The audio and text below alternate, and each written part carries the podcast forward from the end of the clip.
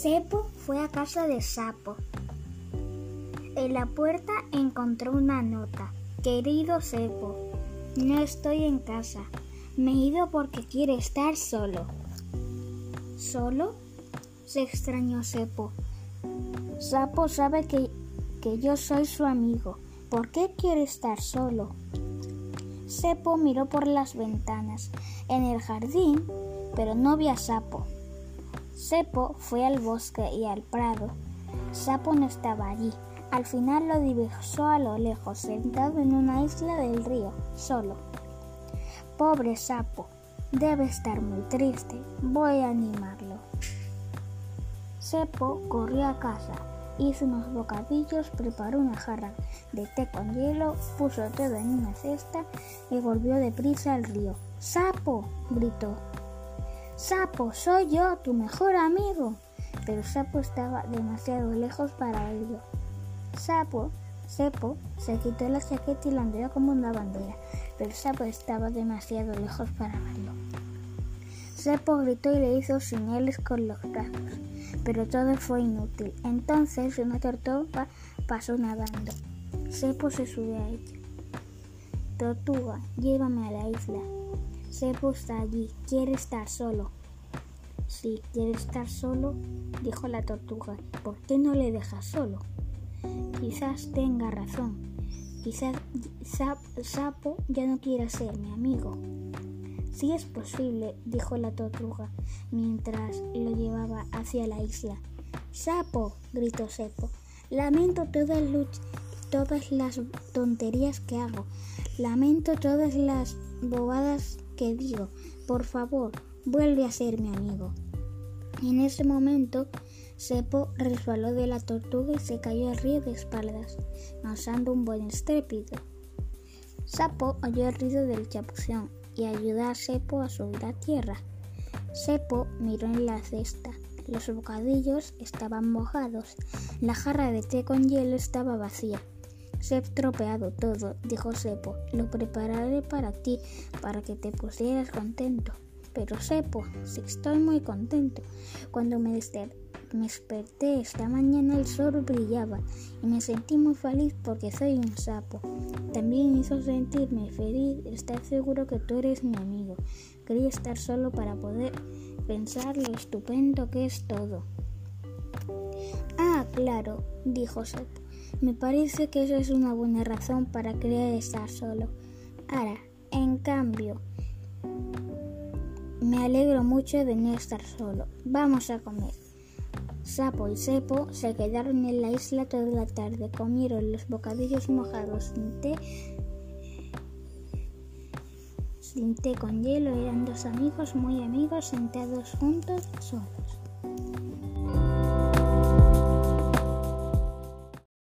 La oruga impaciente, de Ross Burach, editorial Lata de Sal. ¡Ey! ¿Qué hacen, amigas? Nos vamos a metamorfosear. ¿Meta qué? ¿Cómo? Vamos a transformarnos en mariposas. Ah, claro, sé a qué te refieres. ¿Cómo? ¿Quiere decir que yo puedo llegar a ser una mariposa? Sí. ¿Con alas y todo? Sí. ¿De verdad? Sí. ¡Esperen! ¿Y ahora qué? Tenemos que hacer la crisálida. ¿Crisálida? Ah, sí, sé a qué te refieres. ¿Qué? ¿Cómo se hace eso? ¿Hay que dar una vuelta así o girar al revés? ¿Ya soy una mariposa? Uf. ¿Y ahora qué? Sé paciente y deja que la naturaleza siga su curso. ¡Paciente! Claro, claro, sé a qué te refieres. ¿Ya soy una mariposa? No. ¿Y ahora? No. ¿Ya? No. ¡Paciencia! Mm, tengo una duda. Aún no. Pero si no sabes lo que iba a preguntarte. De acuerdo, pregunta. Eh, ¿Qué tal tu día? Y ya que estamos, ¿ya soy mariposa? No, tienes que tener paciencia. Estamos intentando metamorfosearnos. Muy bien, calma. Obviamente esto lo sé, pero por si acaso, ¿cuánto tarda este proceso más o menos? Dos semanas. Claro, claro, claro. Dos semanas. ¿Dos semanas? Ay, ¿qué voy a hacer aquí dentro durante dos semanas? ¿Me pueden traer un cómic o algo? ¿Y si quiero picar algo? Hola, dos pizzas, por favor. ¿Dónde vivo? En una crisálida. Clic. Hola, hola, hola, hola. ¿Cuánto tiempo llevo aquí? Boing, boing, boing. ¿Y si me hago pis? ¿Alguien quiere jugar a algo? ¿Todavía es el día uno? Esto va a ser eterno. Bueno, ya está, ya me siento muy metamorfoseada. Atención todo el mundo, sorpréndanse con esta hermosísima mariposa. ¿Eh, ¿Qué tal estoy? ¿Transformada? Ahora puedo extender mis alas y... y volar. Un momento. Pla, pla, pla, pla. ¿Dónde están mis alas? Plaf. Llegó la hora de cambiar de estrategia. Mm, de acuerdo. Puedo hacer esto. Puedo ser paciente. Ay, ¿a quién estoy engañando? Soy incapaz de tener paciencia. Hay oruguitas que lo consiguen. Y yo soy la oruguita que no lo consiguió. Calma, sí puedo. No puedo. Sí puedo. No puedo. Sí puedo. No puedo. Sí puedo. No puedo. Sí. No. Yo puedo ser paciente. La paciencia reside en la mente. La crisálida y yo somos un solo ser. Inspira con fuerza y expira. Mira, el día seis. Lo estoy logrando. Paciencia. Paciencia. Dos semanas después. ¡Lo logré! ¡Soy una mariposa! Compañera, me siento cambiada. A partir de ahora en mi vida seré mucho más paciente. Oh, eso es fantástico. ¡Ey! ¿A dónde van, amigas? Estamos migrando. ¿Ah, migrando? Ah, sí, sé a qué te refieres. ¡Esperen! ¿Ya llegamos? Uf. El pirata pata de lata. De Oli y Ramón Trigo. Editorial Calandraca. A este feroz pirata le llaman pata de lata. Sin vergüenza ni sonrojo, se puso un parche en un ojo. Lleva también una espada, algo rota y oxidada. Navegando en su velero, va y recorre el mundo entero. Busca siempre algún tesoro, muchas joyas, plata y oro. Toda su tripulación es el loro Simeón.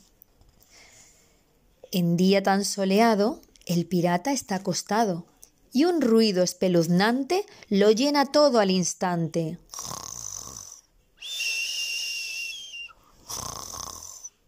Al fin para de roncar y decide despertar. Se levanta decidido, dando gritos, divertido. ¡Oh, qué día tan radiante! Luchar sería excitante. De una a otra orilla del mar Busca a alguien con quien luchar. Pero aquello es un fracaso, porque nadie le hace caso. A un fantasma despistado amenaza el desalmado. Ríndete, bicho traidor, no te muevas, que es peor. Huyendo por las chalanas, quiere quitarle las ganas.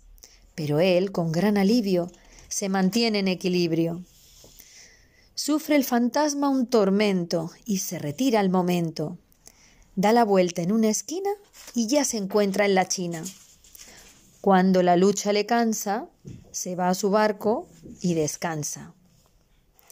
Sentado en el camarote, queda como un pasmarote, pero al darse media vuelta, va y se duerme a pierna suelta. Y es que incluso hasta soñando, este tipo está luchando. A este feroz pirata le llaman pata de lata. La asombrosa y verdadera historia de un ratón llamado Pérez. Ana Cristina Herreros, Violeta López, Editorial Ciruela. ¿Dónde vive el ratón de los dientes y por qué se apellida Pérez? Hace mucho, mucho tiempo existió una especie de ratón cuya tarea era recoger los dientes que se les caían a los niños y luego reemplazarlos por otros tan duros y rectos como los que tienen los roedores. El ratón de los dientes lo llamaban. Al principio, este ratón vivía en las casas, en los tejados, entre la paja, cuando los tejados eran de paja, o debajo de las tejas, cuando los tejados comenzaron a tener tejas. En aquella época, Cuando a un niño se le caía un diente, se ponía de espaldas a la casa y lo lanzaba con mucha fuerza para que llegase hasta el tejado y el ratón pudiera cogerlo, porque si se le caía al suelo corría el peligro de que no le saliese ningún diente en aquel agujero que ahora sangraba. Y si se quedaba sin dientes, entonces no podría comer. Y si no podía comer, entonces no crecería. Por eso era tan importante que los nuevos dientes que iban a salir en su boca para siempre, gracias al ratón, fuesen duros y rectos como los de los ratones, y aguantasen mucho tiempo sin caerse, porque los dientes sirven para comer. Y comer es muy importante para crecer. También se pensaba que podía entrar alguna enfermedad por ese agujero que se te abría al caerse el diente. Había personas que se pensaban que por allí se te podía salir incluso el alma. Por eso se pedía ayuda al ratón de los dientes, para que te saliese uno pronto que tapase aquel peligroso agujero. Era importante que te saliese el diente definitivo, porque eso significaba que te hacías mayor. Si se caía el diente de leche, que son esos dientecitos que tenemos todos cuando nuestra madre nos da de mamar, y no salía ninguno en su lugar, entonces no podías masticar y tenían que seguir alimentándote como a un niño pequeño, con leche y papillas. Y seguías siendo pequeño, que a veces es una ventaja, sobre todo si tienes padres que te cuidan. Aunque uno piensa que está creciendo, cuando las camisetas se le quedan pequeñas, acaba descubriendo que crecer, en realidad, es aprender a comer sin necesitar ya a tu madre, aprender a cuidarte solo. Y para esto era y es importante que se te caigan los dientes de leche y salgan los definitivos. A este ratón, que no se llamaba de ninguna manera ni tenía apellido, cuando le lanzaban el diente le decían Ratoncito, ratoncito, toma este dientecito y dame otro más bonito. Lo que uno quería se pedía en verso, pues a los seres especiales solo se les puede hablar con palabras que suenen como una canción. Era importante hacer de espaldas esas cosas, lanzar el diente y pronunciar estas palabras. Porque en aquellos tiempos se pensaba que a los que viven en las alturas y nos hacen favores, había que demostrarles respeto no mirándoles ni a los ojos ni a ninguna otra parte de su cuerpo. Pasó el tiempo y las casas crecieron y se llenaron de pisos pero los niños y las niñas a los que se les caían los dientes seguían teniendo más o menos la misma altura que en épocas pasadas. Por eso era imposible que el diente lanzado llegase al tejado donde vivía el ratón. Así que los niños, para facilitar el trabajo al ratón, comenzaron a tirar el diente a la ceniza del hogar cuando el fuego ya no ardía, pues el ratón podía morir asado si se caía en el fuego cuando iba a buscar el diente. De esta manera, el ratón bajaba desde el tejado por la chimenea, lo cogía, se lo llevaba y dejaba al niño en su boca un fuerte diente de ratón para que le durase toda la vida y que saldría a su debido tiempo. Ahora, cuando los niños, también de espaldas, tiraban el diente al fuego del hogar, decían Toma, hogar, este diente, y dame otro que me haga más valiente. Pero esto también acabó siendo un problema, al principio, las casas, incluso las de muchos pisos, tenían chimeneas para calentarse o cocinas de carbón con tubos por los que salía el humo y por donde entraba el ratón a llevarse el diente. Pero llegó la electricidad y muchas casas dejaron de tener chimeneas. Así que el ratón se tuvo que cambiar de vivienda y abandonar los tejados, donde había vivido hacía tanto tiempo. ¿Y a dónde se fue a vivir? Pues hubo un señor cura que aseguró, en una historia que le escribió a un rey niño al que se le cayó un diente y que se llamaba Alfonso, que el ratón de los dientes vivía en Madrid, a finales del siglo XIX, en la calle Arenal número 8. Vivía en una caja de galletas, que estaba en el sótano de una confitería y tienda de ultramarinos. Vivía con su mujer y sus tres hijos, dos ratoncitas con haya inglesa y un hijo con la cabeza llena de pájaros al que solo le gustaba jugar al golf. Este ratón con familia y casa propia en calle tan principal de la capital, ¿cómo no iba a tener apellido? Pérez, dice el padre Coloma que se apellidaba. Aunque parece ser que no fue él quien le puso nombre, sino que la gente comenzó a llamarle con un nombre que aparece mucho en los cuentos populares para nombrar a una persona valiente, que es Pedro o Perico. Y de ahí pasó a llamarse Pérez, que significa hijo de Pedro. En ese siglo XIX, además de cambiar de casa y de tener apellido, este ratón adquirió costumbres que no tenía decidió llevarse los dientes a cambio de dejar alguna monedita o algún regalito. Esto se llama comprar si te deja dinero y trueque si te deja un regalo. Seguro que esta costumbre de cambiar cosas por dinero la adquirió por vivir en una tienda. Como esto de los dientes se convirtió en negocio, los niños ya no tenían que facilitar el trabajo al ratón, sino que le dejaban el diente donde mejor les venía, debajo de la almohada donde dormían y un poco escondido para que no se lo llevase cualquiera. Y se olvidaron de qué palabras ponían al ratón en camino, aunque hay todavía algunos niños que dicen, acostados boca arriba en sus camas, con la cabeza encima de la almohada Ratoncito Pérez, toma este dientecito y dame otro más bonito y con un regalito. Cómo el ratón tuvo una hija que emigró a América. Lo cierto es que este ratón tuvo mucha descendencia y a partir de entonces casi todos se llamaron ratón Pérez, porque en otros países los ratones de los dientes continúan sin apellido. Los franceses le llaman petit souris, ratoncito, traduciríamos nosotros, y en Cataluña y en el País Vasco, nuestro ratón comparte su oficio con el Angelet de les Dents, el angelito de los dientes, y con Marichu Teilatucoa, que es Marila del tejado. Estos ratones Pérez viven donde viven los roedores hoy en día, en los sótanos, como el de la calle Arenal, y llegan a nuestras casas por los agujeros que toda casa tiene. Nunca han tenido problemas los ratones para entrar en las casas. Lo más difícil casi siempre es conseguir que se vayan. Un día, uno de estos ratones conoció a una hormiga que se dedicaba a recoger dientes en el norte de Italia. La llamaban formiquina. Esta se lleva los dientes de los niños italianos para esconderlos debajo de la tierra y que allí estén a salvo. No vaya a ser que alguien se encuentre uno y haga daño al diente y a su dueño. Hay quien cuenta que ese ratón y esta hormiga se enamoraron nada más verse y tuvieron una hija ratona como su padre y con alas de hormiga como su madre.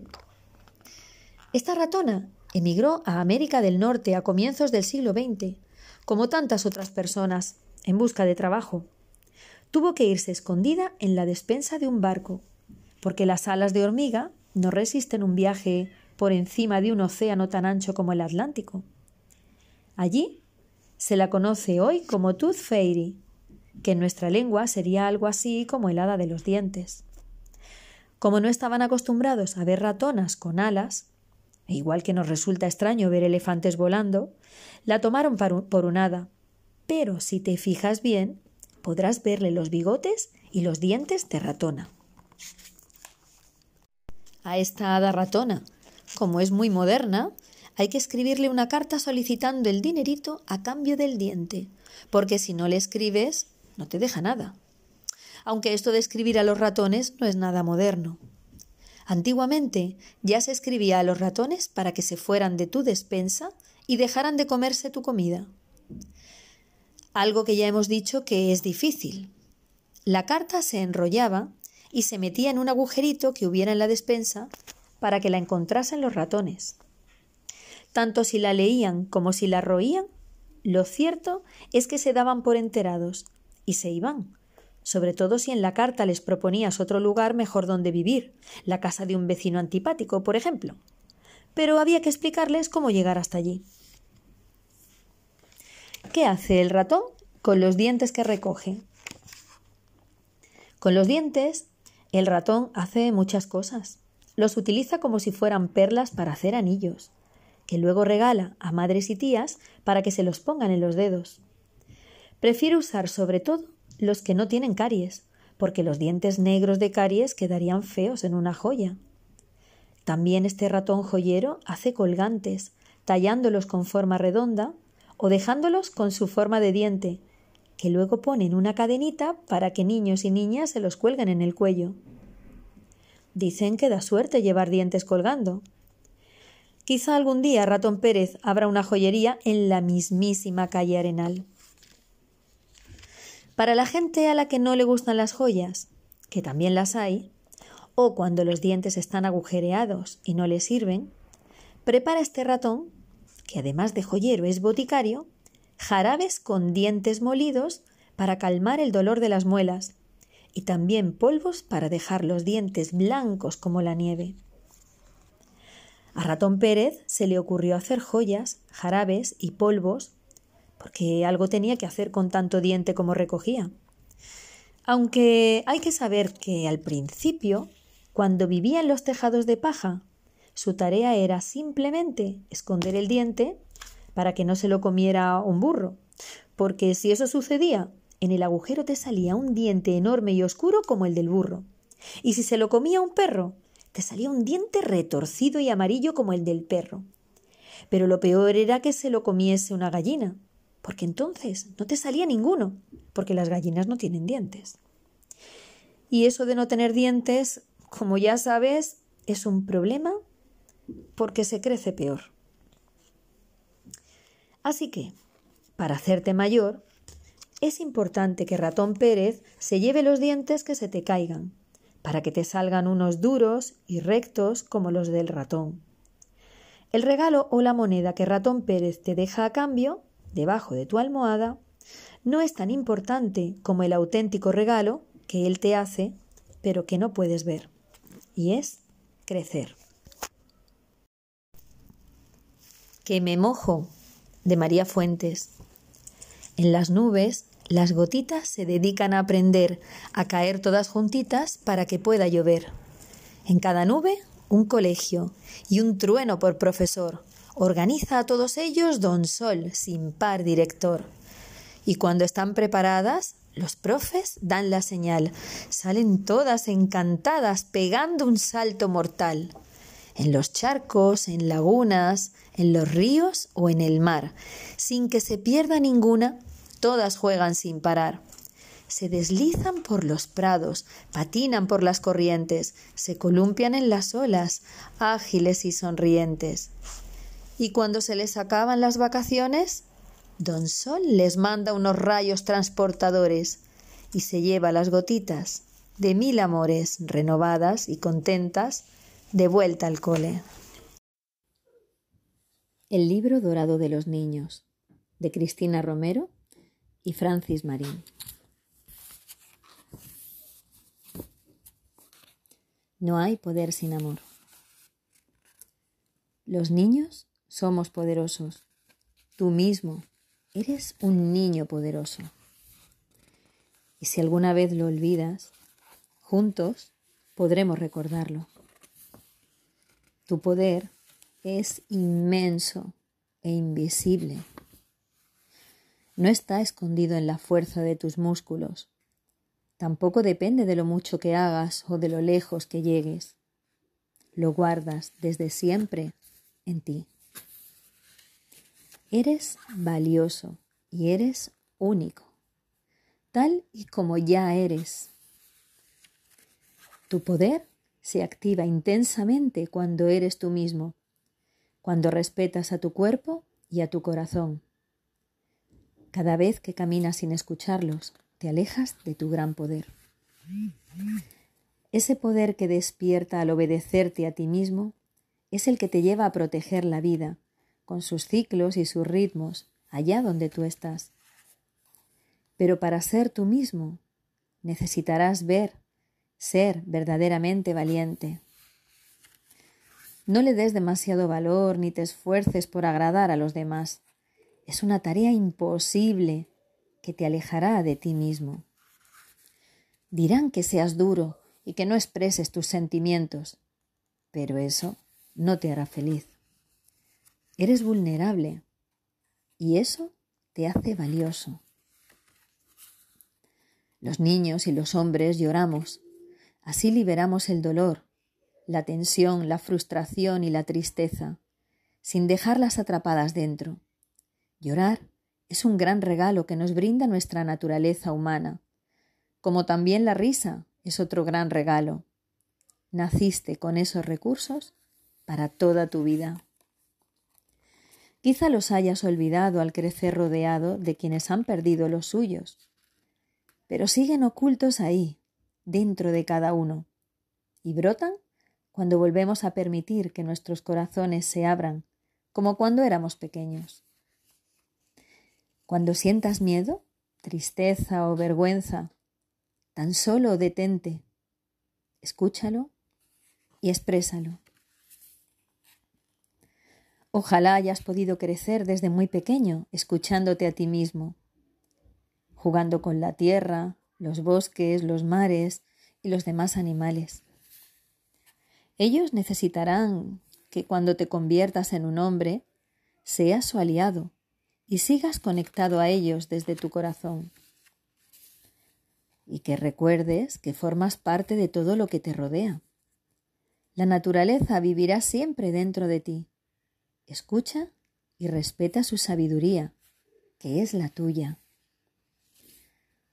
Eres salvaje, libre, poderoso y profundamente inocente. Ámate sin censura. Habita siempre tu potente e increíble cuerpo sin vergüenza, por mucho que cambie y te transforme. Lo hará para que puedas expresarte de nuevas formas, pero siempre seguirás siendo tú mismo. Nadie merece hacerte daño traspasando tus límites, y todos los seres, por diminutos que sean, merecen también tu respeto. Cuando sientas que tu corazón se aleja de los demás, a punto de endurecerse, busca espacio y tiempo para volver a conectar contigo mismo, hasta que recuperes la alegría y la confianza en la vida.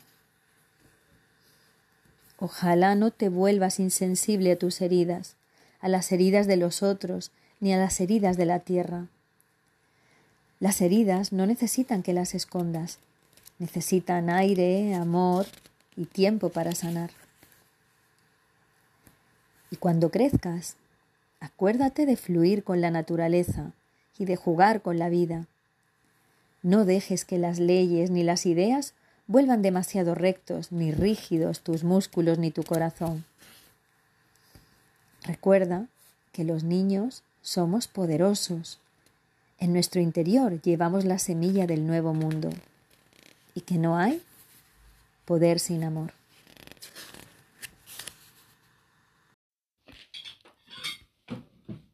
Hola, me llamo Carlota Vendetta y llevo muchos años trabajando como maestra en diferentes países del mundo. Desde pequeña he querido ser aventurera.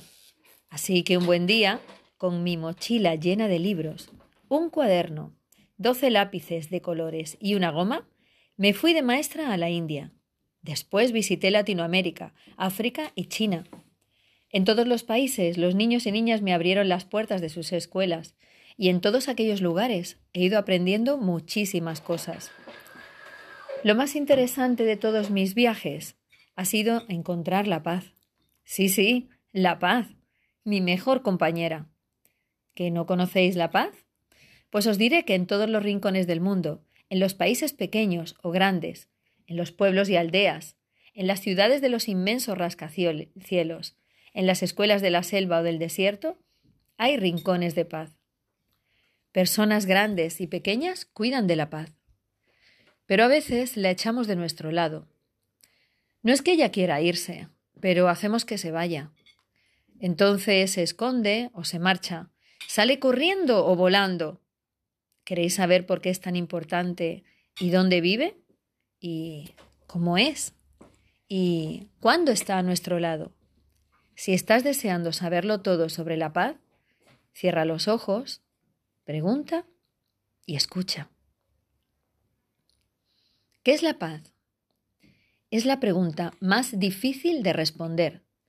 La paz es eso que percibimos cuando nos encontramos bien, cuando todo está tranquilo y sentimos que nos quieren, que nos protegen. La paz es esa sensación tan rara, pero tan agradable, que tenemos cuando estamos bien con nuestros amigos y amigas, con nuestra familia, en la escuela. A la paz la echamos mucho de menos cuando no está. Cuando hay guerra, tenemos miedo de que ocurra algo o tememos a alguien. La paz es tan importante como el aire que respiramos. No la vemos, pero nos rodea. Está en cada gesto, en cada abrazo, en cada mirada y en cada palabra. Nos acompaña a lo largo de nuestra vida. ¿Qué nos da la paz? Un montón de cosas que no se comen, ni se ven, ni se huelen, pero que se sienten muy dentro. La paz nos da tranquilidad, felicidad y nos da seguridad. Y para que esto ocurra, tenemos que trabajar para que exista. ¿Quién construye la paz? La paz la trenzamos entre todos y todas. Cuando recibes a una compañera nueva con cariño, estás construyendo la paz. Mirándola a la cara sabrás que está muerta de miedo. Acércate, dile tu nombre, invítala a sentarse a tu lado. Cuando prestas tus juguetes y libros, estás construyendo la paz. Cuando respetas la forma de ser y de pensar de tus compañeros y compañeras, estás construyendo la paz. Cuando al enfadarte o disgustarte hablas con tranquilidad e intentas encontrar una solución, estás construyendo la paz. Ponte en el lugar de las demás personas. Y que viva la paz. ¿Por qué es importante la paz? La paz es imprescindible para ser felices, para crecer, para jugar, para tener amigos y amigas, para aprender a querer, a ser libres y para participar, y para soñar que algún día seremos lo que queremos ser. La paz es importante para ser tú. ¿Los niños y las niñas tienen derecho a la paz? La Convención Internacional de los Derechos de los Niños y las Niñas, que ha sido aprobada por los gobiernos de todo el mundo, subraya que todos los niños y las niñas de la Tierra tienen derecho a una educación, a la salud, a participar, a jugar, a ser queridos y a crecer en paz. Esto es muy importante porque obliga a todas las personas a respetar tus derechos. ¿Sabes que si alguna vez no, te respetan, puedes denunciarlo y te ayudarán a resolver tu problema? Cuando somos muy diferentes, hay más conflictos y menos paz. Ser muy diferentes nos da la posibilidad de aprender de los demás. Lo que sería muy aburrido es que fuéramos exactamente iguales. Podemos ser más ruidosos o más callados, más abiertas o más tímidas, haber nacido aquí o allá, no importa lo diferente que seamos. Lo importante es respetarnos y saber convivir. No siempre es fácil, porque a lo mejor un compañero o compañera es más lento cuando hace las tareas o las hace demasiado rápido y tú no lo alcanzas. Pero siempre hay formas de colaborar y ayudarse. Unas veces pondrás tú más de tu parte, otras veces serán tus compañeros y compañeras. ¿Estar en paz quiere decir que no podemos discutir nunca? No. Tenemos formas de pensar o de hacer las cosas muy distintas y es bueno discutir. Lo que no está bien es pelearse. Podemos hablar una y otra vez hasta que encontremos la solución. ¿Que tú quieres jugar a la cuerda y los amigos y amigas a la pelota? Pues negociamos. Una vez a la pelota y la próxima a la cuerda. Así encontraremos soluciones que nos convengan a todos y a todas. ¿Por qué a veces nos peleamos y nos hacemos daño? Pelearse es una forma muy poco inteligente de solucionar los problemas. Cuando sientas furia, busca las palabras mágicas, las que expresan lo que sientes, y escucha a tus compañeros y compañeras. Si aprendemos el valor de las palabras, tendremos la mejor arma para defendernos y negociar. Y si aprendes a decir no cuando algo no te guste, o dejas de ir con compañeros y compañeras que te hagan sentir mal, encontrarás la paz. Y siempre puedes pedir ayuda a papá, mamá o a la maestra o maestro. Pero no debemos pelearnos. ¿Y si me ocurre algo? Si, por ejemplo, tengo miedo o me encuentro mal en la escuela o en casa. Busca ayuda. Tienes derecho a vivir y crecer en paz. Si alguna vez sientes miedo, te sientes solo, te han hecho daño o te asustan, coméntalo con los compañeros y compañeras y busca ayuda en las personas adultas. No te lo guardes para ti. Busca ayuda. Recuerda que tienes derecho a ser feliz. ¿Cómo construir la paz? Cuando te enfades, cuenta hasta 10 antes de hacer nada. Si alguna vez tienes miedo o te ocurre algo, cuéntalo. Busca ayuda. No te escondas, que siempre habrá alguien que pueda ayudarte. Si te ocurre algo, si le ocurre algo a alguno de tus compañeros o compañeras, pide ayuda al maestro o a la maestra. Aprende a decir lo que sientes. Ponte en el lugar de los demás. Di que no cuando algo te disguste. No hagas lo que crees que no está bien. El árbol de la palabra. Dicen que en un país muy lejano, en un precioso valle, existía un pueblo rodeado de bosques que, como todos los pueblos, tenía una plaza. Dicen también que en el centro de la plaza había un árbol enorme que todos conocían como el árbol de la palabra. Cuentan que los niños y las niñas del pueblo, al atravesar cada día la plaza para ir a la escuela, se preguntaban de dónde venía su nombre. Se lo preguntaron a la maestra, pero ésta no les pudo contestar, porque cuando ella nació, el árbol ya estaba allí. Tenían tanta curiosidad que un día la profesora les invitó a que preguntaran a sus padres y madres, a sus abuelos y abuelas, y a todas aquellas personas que podrían conocer la procedencia de un nombre tan extraño para un árbol. Todos los niños y niñas se entusiasmaron con la idea, porque ya sabéis que a todos los niños y niñas del mundo les encanta investigar.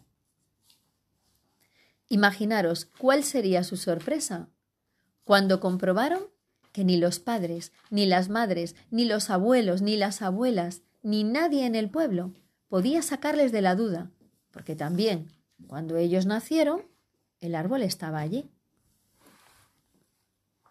Cuentan que un día uno de los ancianos del pueblo se sentó bajo el árbol en busca de alguna señal que les aclarase el misterioso nombre.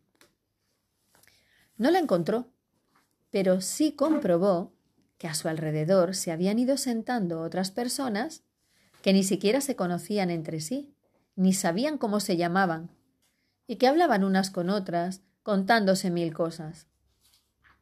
A partir de entonces, cuando alguna persona necesitaba que alguien le escuchara, acudía al centro de la plaza, porque sabía que siempre encontraría bajo el árbol a algún vecino o vecina con quien hablar.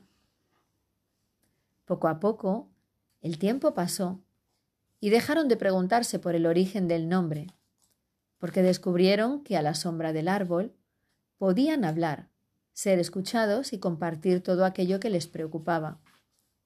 Cuentan también que al conocerse la noticia, todos los pueblos de los alrededores plantaron un árbol en el centro de sus plazas y que a partir de entonces, en todo el valle y en cada uno de esos pueblos existe un lugar donde la gente se reúne para dialogar.